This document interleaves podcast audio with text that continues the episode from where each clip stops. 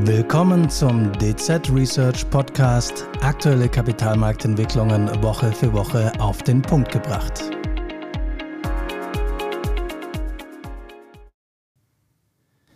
Die Parlamentswahl in Polen am kommenden Sonntag steht ganz im Zeichen der zukünftigen EU-Orientierung des Landes. Die aktuell regierende nationalkonservative Regierung in Warschau und die EU-Kommission streiten seit Jahren. Brüssel beklagt insbesondere anhaltende Verstöße gegen europäische Regeln zur Rechtsstaatlichkeit. Wir werten in der heutigen Ausgabe unseres Podcasts unter anderem die aktuellen Umfragen ein und bewerten die Auswirkungen der Wahl auf die polnische Wirtschaft und die Finanzmärkte.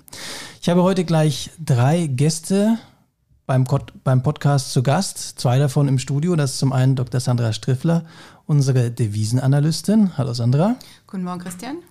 Dann Daniel Lenz, der Leiter Strategie Euro-Zinsmärkte. Schönen guten Morgen. Und am Telefon live zugeschaltet Matthias Schupeter, seines Zeichens Konjunkturanalyst. Hallo Matthias. Hallo, auch von meiner Seite. Guten Morgen. Sandra, fangen wir mal bei dir an. Weshalb hat die Wahl in Polen denn so eine große Bedeutung und wie ist es mit Blick auf die aktuellen Umfragen denn auf die Stimmung in unserem Nachbarland bestellt? Ja, die Wahl in Polen, ähm, die ist deswegen von so großer Bedeutung, weil es letztendlich darum geht, ob das Land seinen illiberalen, antieuropäischen Kurs weiter fortführen wird oder ob es eben sich wieder der EU mehr zuwendet. Und ähm, dahingehend sind es auch besonders zwei Wahlbündnisse, die die Wahl und auch den Wahlkampf jetzt prägen, die von ihrer politischen Ausrichtung eigentlich kaum unterschiedlicher sein können. Das ist zum einen das Wahlbündnis mit dem Namen Vereinigte Rechte, das wird von der, ähm, von der Regierungspartei unter dem Vorsitz von Jaroslaw Kaczynski angeführt. Da gehört aber auch noch die Partei Solidarisches Polen dazu. Die gilt als rechtsextrem. Und ja, die eint eben ihr antieuropäischer Gedanke. Und man muss sagen, die PiS-Partei, die kann vor allem auf dem Land punkten mit ihrer antieuropäischen Haltung, eben mit der Vorstellung eines starken, souveränen Nationalstaats, der sich von Brüssel ähm, ja, nicht bevormunden lässt und Außerdem versucht die Peace-Partei mit ähm, ja, sozialpolitischen Versprechen zu punkten. Auf der anderen Seite haben wir dann das oppositionelle Wahlbündnis, die Bürgerkoalition. Die wird, ähm, ja, oder hier ist federführend die Bürgerplattform von Donald Tusk. Die gilt eben als sehr europafreundlich. Da gehören auch noch die, ja, die Grünen dazu oder die Moderne. Das ist eine wirtschaftsliberale Partei. Und ja, und Donald Tusk hat ja schon während dem Wahlkampf gesagt, dass er sollte seine Partei gewinnen, dass er sich dann auch darum bemüht, dass die Finanzhilfen von der EU an Polen, dass die ausgezahlt werden. Du hast dann noch nach der Stimmung im Land gefragt, Christian. Ähm, ja, was die Umfragen angeht, ähm, geht man davon aus, dass die Peace-Partei zwar federn lassen werden muss, aber dass sie weiterhin stärkste Kraft im Land bleibt. Je nach Umfrage kommt sie auf ja, 36 bis 39 Prozent. Ähm, die Oppositionspartei, das oppositionelle Bündnis, ja, wird eher bei 30 Prozent gesehen. Und Wahlbeobachter gehen davon aus, dass für den Fall, dass die PiS-Partei die absolute Mehrheit verfehlen sollte, dass dann eine Partei mit dem sperrigen Namen Konföderation der Freiheit und Unabhängigkeit, die auch als rechtsextrem gilt, dass die dann zum Königsmacher werden könnte. Also zusammenfassend kann man sagen, die Regierungsbildung dürfte nicht mehr so einfach werden wie 2019, aber die Chancen stehen gut, dass die PiS-Partei weiter an der Macht bleibt. Jetzt sind ja die EU-Kommission und die aktuelle nationalkonservative Regierung schon seit Jahren, wie eingangs erwähnt, im Streit. Ähm, geht um die Missachtung von EU-Regeln. Daniel, nach der Wahl, gibt es denn da die Chance auf eine Beilegung dieses Streits oder zumindest eine ja, Milderung? Ja, Christian, die Hoffnung stirbt zuletzt, aber die Hoffnung ist tatsächlich sehr klein. Sandra hat es ausgeführt, die PISKA-Regierung ähm, ist ja schon sehr EU-kritisch seit Jahren unterwegs. Und wenn sie jetzt auf einen Koalitionspartner angewiesen ist, dann eher, dass sie sich nochmal nach rechts öffnen muss. Und damit ist eigentlich der Weg Richtung eines, einer Verständigung äh, in Richtung Brüssel eher unwahrscheinlich. Man kann eher davon ausgehen, dass tatsächlich die harte Linie fortgesetzt wird und man weiter diesen antieuropäischen Kurs fahren wird. Sandra, du bist ja Devisenanalystin. Daher natürlich die naheliegende Frage, wie geht es denn jetzt weiter mit dem Slotty nach, dem, nach der Wahl und mit ja, vielleicht auch dem erwarteten Wahlausgang einer weiterhin EU-kritischen Regierung? Ja, man muss sagen, ähm, sollte die PiS ihre Macht verteidigen, das heißt, ändert sich an den politischen Machtverhältnissen nicht viel, dann bleibt dem Slotty natürlich das unliebsame Thema politische Unsicherheit erspart, mit dem er wohl im Falle eines Wahlsiegs der Opposition zunächst zu kämpfen hätte. Aber andererseits bleibt natürlich auch das Thema äh, der, der Konflikt mit Brüssel ihm erhalten und ja, da muss man sagen, in der Vergangenheit hat dieses politische Thema dem Slotty allerdings immer nur temporär zugesetzt. Das heißt, so traurig es ist, wenn die Peace den europäischen Gedanken mit Füßen tritt, für den Slotty sind letztendlich über, über weite Strecken andere Faktoren wichtig. Zum Beispiel das globale Risikosentiment, ähm, aber auch die Euro-Entwicklung spielt für den Slotty angesichts der engen wirtschaftlichen und finanziellen Verflechtungen zwischen der EU, der EWU und Polen eben eine wichtige Rolle. Und natürlich ist auch die, die heimische Geldpolitik sehr wichtig. Und da muss man sagen, die hat im Slotty ja zuletzt einen Bärendienst erwiesen im September. Die haben die Leitzinsen unerwartet deutlich um 25, äh, Entschuldigung, um 75 Basispunkte gesenkt. Und da kam dann marktseitig die Sorge auf, dass dieser Schritt auch politisch äh, motiviert sein könnte. Und der Slotty hat es übel genommen, hat deutlich abgewertet. Jetzt im Oktober hat die Notenbank die Kurve wieder gekriegt, haben sie nur um 25 Basispunkte gesenkt und haben dann so ein bisschen die Sorgen gedämpft ähm, dass dieser Schritt politisch motiviert sein könnte. Aber letztendlich wäre die polnische Notenbank natürlich gut beraten, künftig ähm, die, die, den Markt nicht mehr auf dem falschen Fuß zu erwischen und ähm, eben auch ihre, ihre Unabhängigkeit ähm, deutlich zu machen. Holen wir kurz nochmal unseren Telefon-Joker äh, ans Mikrofon. Matthias, wo steht denn Polen trotz jetzt dieser politischen Unsicherheit, trotz vielleicht auch der einen oder anderen äh, Notenbank-Sperenzchen, wo steht Polen denn wirtschaftlich und wie schätzen wir dort die konjunkturellen Perspektiven ein? Ja, Polen gehört zu den wachstumsstarken Ländern der Europäischen Union. Das Land kann auf eine ausgesprochen starke und langanhaltende Wachstumshistorie zurückblicken. Mit dem Einmarsch Russlands in die Ukraine ist der polnische Motor, äh, Wachstumsmotor jedoch spätestens Ende letzten Jahres ins äh, Stocken geraten.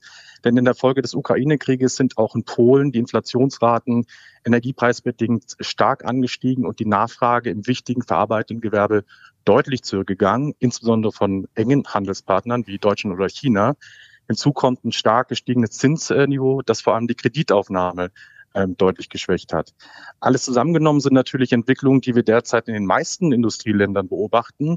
Hausgemacht on top ist der anhaltende Streit mit der EU, über den wir auch schon gesprochen haben, ähm, der Fördermittel in Milliardenhöhe eingefroren hat. Die Investitionen, die dadurch nicht angekurbelt wurden oder künftig werden, belasten die Wachstumsaussichten doch sehr markant.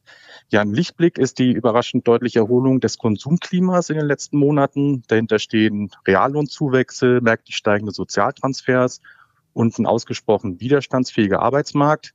Und sollte sich diese Entwicklung als nachhaltig erweisen, wovon wir derzeit auch ausgehen, könnten insbesondere von den privaten Haushalten im kommenden Jahr wichtige Impulse für, die, für das Wirtschaftswachstum ausgehen. Äh, für das laufende Jahr bleiben wir allerdings vorsichtig. Wir rechnen lediglich mit einem Anstieg des Bruttoinlandsprodukts um 0,5 Prozent. Das ist ein doch sehr schwacher Wert. Äh, Im kommenden Jahr dürfte der polnische Konjunkturmotor dann zwar wieder etwas anziehen, was auch auf die verbesserten Konsumperspektiven der privaten Haushalte zurückzuführen ist. Dennoch dürfte die Wachstumsrate mit moderaten 2,1 Prozent wegen der Flaute im Industriesektor unter dem Trendwachstum bleiben, das der Internationale Währungsfonds derzeit auf äh, etwa drei Prozent schätzt. Matthias, du hast gesagt, das Wachstum bleibt unter dem Trend. Was wären denn aus deiner Sicht dann drei wirtschaftspolitische Baustellen mit hoher Priorität für die neue oder beziehungsweise für die alte Regierung?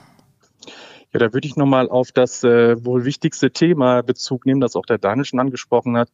An oberster Stelle steht ganz klar die Entschärfung des Konflikts Polens mit der EU. Das erscheint zwar unter der möglichen Fortführung einer EU-konfrontativen Politik nicht sehr wahrscheinlich, sollte aber eine besonders hohe Relevanz haben. Warum? Allein die bisher zurückgehaltene Summe in Höhe von 45 Milliarden Euro entspricht sieben Prozent der polnischen Wirtschaftsleistung. Wenn man noch die Fördermittel bis 2027 hinzurechnet, sind es sogar 17 Prozent des Bruttoinlandsproduktes. Das sind gigantische Finanzspritzen, die dem Staat und in der Folge auch der Wirtschaft investitionsseitig fehlen und zum Teil durch neue Schulden im Staatshaushalt kompensiert werden müssten. Ja, da sind wir auch schon bei der zweiten Baustelle. Die Gesamtverschuldung Polens ist mit unter 50 Prozent im europäischen Vergleich zwar noch moderat, äh, aufgrund der gestiegenen Sozialausgaben, insbesondere im Rentenbereich, aber auch aufgrund der umfangreichen Aufrüstung des polnischen Militärs im Zuge des Ukraine-Krieges dürfte die Neuverschuldung in den nächsten Jahren merklich erhöht bleiben und auch die Maastricht-Schwelle von drei Prozent des Bruttoinlandsprodukts übersteigen. Äh, auf der Strecke bleiben äh, hingegen ein Stück weit wichtige Zukunftsinvestitionen, um strukturelle Transformationen wie beispielsweise die Energiewende auf den Weg zu bringen. Ja, durch die äh, hohen Haushaltsdefizite könnte die Gesamtverschuldung in den nächsten Jahren dann merklich ansteigen. Und das wiederum könnte einen neuerlichen Konflikt mit der EU provozieren, da ab 2024 auch der EU-Schuldenpakt wieder in Kraft tritt. Die EU-Länder haben dann nur noch einen begrenzten Spielraum für die Neuverschuldung. Und so wie es derzeit aussieht, könnte Polens Defizit diesen Schwellwert auf absehbare Zeit reißen. Eine dritte wichtige Baustelle ist der heiß gelaufene Arbeitsmarkt. Der polnische Jobmarkt ist im Prinzip leergefegt. Dadurch leidet das Land nicht nur an, an einem äh, ausgeprägten Fachkräftemangel, sondern ganz allgemein an einem äh, Arbeitskräftemangel. Und weil Arbeitskräfte schwer zu finden sind, steigen die Löhne entsprechend kräftig, was allerdings auch die Konsumnachfrage und in letzter Konsequenz auch die Verbraucherpreise stark angekurbelt hat. Ja, das Problem des Arbeitskräftemangels wird sich demografisch bedingt in den kommenden Jahren eher weiter verstärken. Da muss die Politik also ran.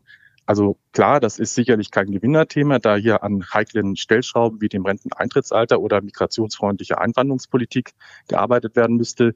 Entschärft die Politik das Problem jedoch nicht, wird es zwangsläufig auch Wachstumspunkte kosten.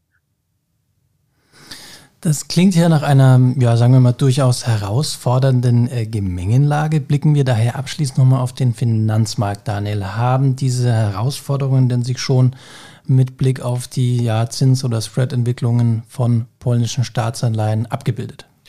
Also erstaunlicherweise muss man sagen, und Sandra hat es ja schon von die Devisenseite gesagt, ist der Markt relativ resilient. Man könnte auch sagen, er ist ein bisschen abgestumpft, was das Thema äh, des Streits zwischen Brüssel und äh, Warschau angeht. Sprich, die Spreads haben sich in diesem Jahr über weite Strecken sogar eher eingeengt. Also da war es eher das Thema Hand vor Yield. Es gab eben höhere Zinsen, da sind dann Anleger draufgesprungen. Polen hat ja auch ein ganz gutes Rating. Ähm, das Wachstum, haben wir auch gehört, ist ja nicht schlecht und da sind dann eben schon einige auf den Zug aufgesprungen. Und selbst wenn man eben weiß, es ist wahrscheinlich wieder die PIS-Regierung, ähm, die in Warschau das Zepter schwingen wird, ähm, ist es trotzdem keine Unbekannte. Der Markt hat sich eben darauf eingestellt und insofern ist der Markt relativ entspannt. Jetzt gibt es aber doch ein gewisses Aber. Wir haben eben schon über die Zahlen gesprochen dass das Problem ja ist, dass sich die fehlenden Zahlungen aus Brüssel Richtung Warschau immer mehr aufsummieren. Also wir sind schon bei 45 Milliarden und es wird von Jahr zu Jahr größer und das fehlt im Haushalt. Und das ist natürlich tendenziell gar nicht gut ähm, für die fiskalische Lage des Landes und natürlich auch für die Wachstums, Wachstumspotenzial. Das heißt, ich würde sagen, da der Markt ja oft kurzfristig orientiert ist, hat er bisher eben noch nicht wirklich ähm, auf dieses Thema ähm, nachhaltig reagiert. Wenn aber tatsächlich sich auch die neue Regierung querstellt, es keine Lösung im Streit gibt, kann ich mir gut vorstellen, dass insbesondere, wenn sich daraus abzeichnet, dass es eben eine strukturelle Wachstumsschwäche geben wird und der polnische Haushalt nach ähm, nachhaltig belastet ist, dass auch dann die Anleger dann etwas mehr ähm, noch vorsichtiger hinschauen und vor allem eben auch Polen etwas kritischer im Verhältnis zu anderen Emittenten aus der Region bewerten. Jüngst gab es sogar äh, Spread-Anstiege, also gerade in den letzten Tagen muss man sagen, ging das sogar deutlich rauf. Das hatte aber nicht unbedingt nur mit Polen zu tun, sondern tatsächlich auch mit der allgemeinen Gemengelage aufgrund ähm, äh, des Kriegs äh, Israels gegen den Terror ähm, und ähm, andere Risikofaktoren am Markt gab es eine gewisse Risk-Off-Bewegung, die nicht unbedingt der ähm, Wahl jetzt am Sonntag geschuldet ist. Abschließend möchte ich noch sagen, was auch wichtig ist aus Marktsicht und gerade aus Sicht der Investoren, ist tatsächlich der Blick der Ratingagenturen. Polen hat eine wirklich lange Zeit ein stabiles Rating vorweisen können. Es gab zwar jetzt keine großen Heraufstufungen, insbesondere im Hinblick auf auch den Streit mit Brüssel, aber es gab eine stabile Entwicklung immerhin im A-Bereich. Und das hat tatsächlich eben auch Investoren beruhigt. Wenn jetzt natürlich aufgrund der genannten Themen und Probleme irgendwann auch eine Ratingagentur sagen würde, also wir senken mal den Ausblick und wir haben hier auch mal etwas kritischeren Blick, dann könnte es eben auch zu einer Neubewertung am Markt kommen. Und dann besteht auch das Risiko, dass vielleicht auch strukturell wir höhere Risikoprämien bei polnischen Eurobonds sehen werden. Am 15. Oktober wählt Polen ein neues Parlament. Wir blicken mit Spannung auf diese Wahlentscheidung und ja, wir blicken auch natürlich auf die zukünftigen Entwicklungen in unserem Nachbarland. Sandra, Daniel, Matthias, vielen herzlichen Dank für diese ja, sehr breit gestreuten Einblicke und auch Ihnen, liebe Zuhörerinnen, besten Dank für Ihr Interesse. Bis zum nächsten Mal bei einer neuen Folge des DZ Research Podcast. Ihnen hat dieser Podcast vom 11. Oktober 2023 gefallen? Dann freuen wir uns über ein Abo und Ihre Weiterempfehlung. Die rechtlichen Hinweise finden Sie wie immer in unseren Show Notes.